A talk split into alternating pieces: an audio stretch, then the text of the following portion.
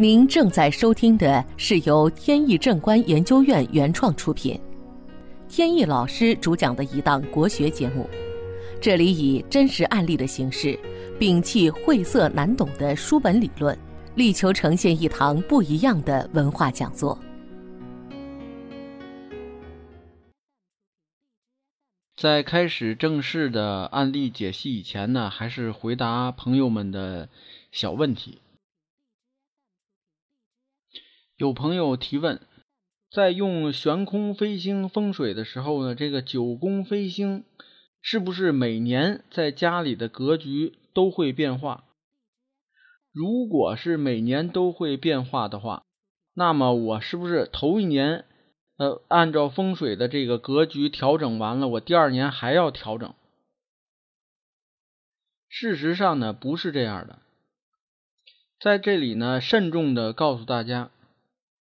九宫飞星的这个格局是二十年一个轮换，现在呢是下元八运期间，这个期间呢是从二零二四年到二零二三年结束，也就是说，在二零零四年到二零二三年之间，我们家中装修的房子。它这个格局呢是下元八运的格局，在这二十年期间呢都是这样，所以大家不用想着说第二年又会变。这个问题呢，大家用日常的常识就可以理解。因为呢，如果说九宫飞星的这个格局每年都会变的话，那么有的地方是财位。那么明年呢，就有可能变成破财的方位，或者是其他的煞气方位。那么如果你还在这个地方声旺的话，你想等于就把煞气声旺了起来，那样呢，不但没有好处，反而是受害。那这样不就就耸人听闻了吗？再者说，大家也可以考虑，不管说走顺字儿也好，是走背字儿也好。它这个时间呢，都通常会持续上若干年，不会说这个呈现这种一年的周期啊，今年好，明年就马上坏了，然后后年又好了。所以呢，从这个角度来看，那九宫飞星呢，也不会每年都会变。那么又有朋友提出问题，说既然是下元八运期间，我装修房子，装修完了呢，按八运走。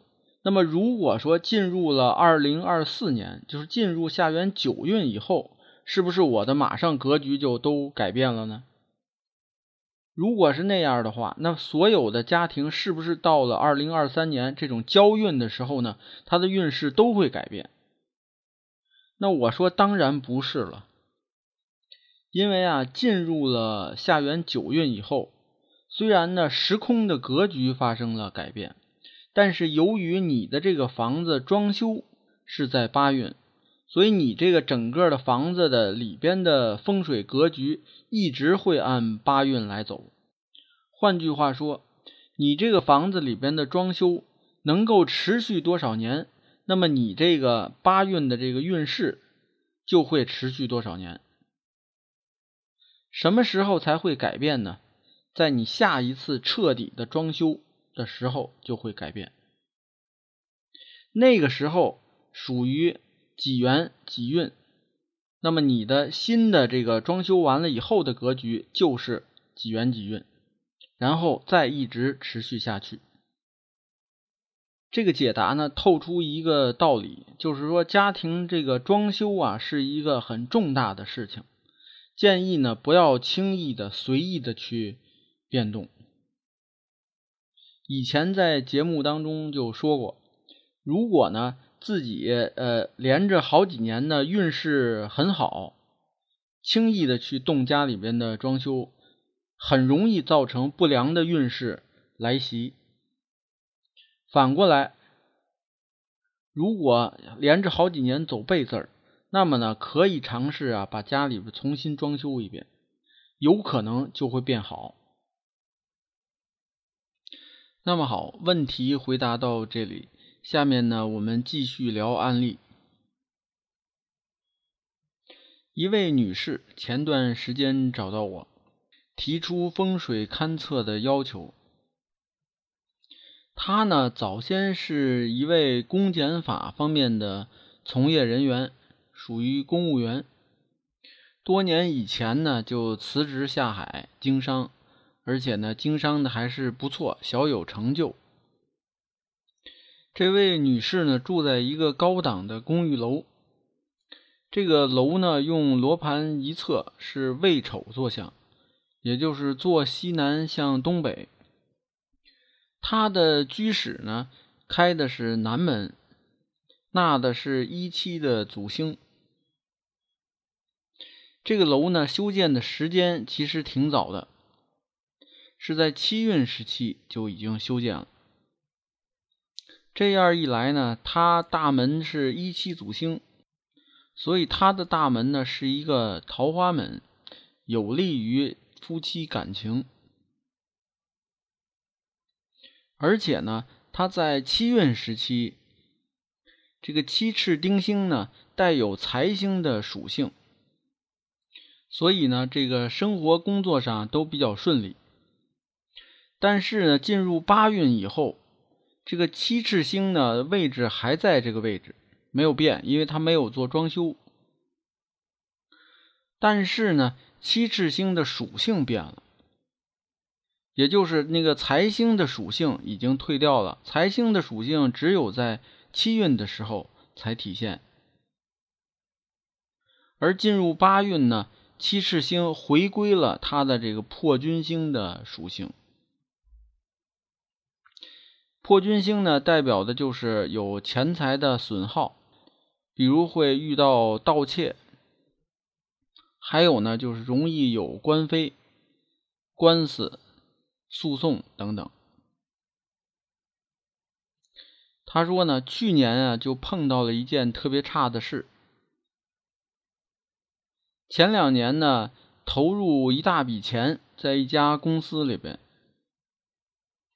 那家公司呢看起来还是很不错的，当时。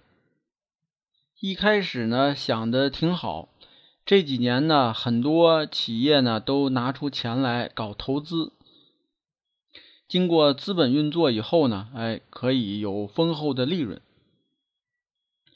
结果呢没想到去年呢这个老板啊惹上官司，后来呢被抓起来了，然后呢就引发了很多债主上来讨债。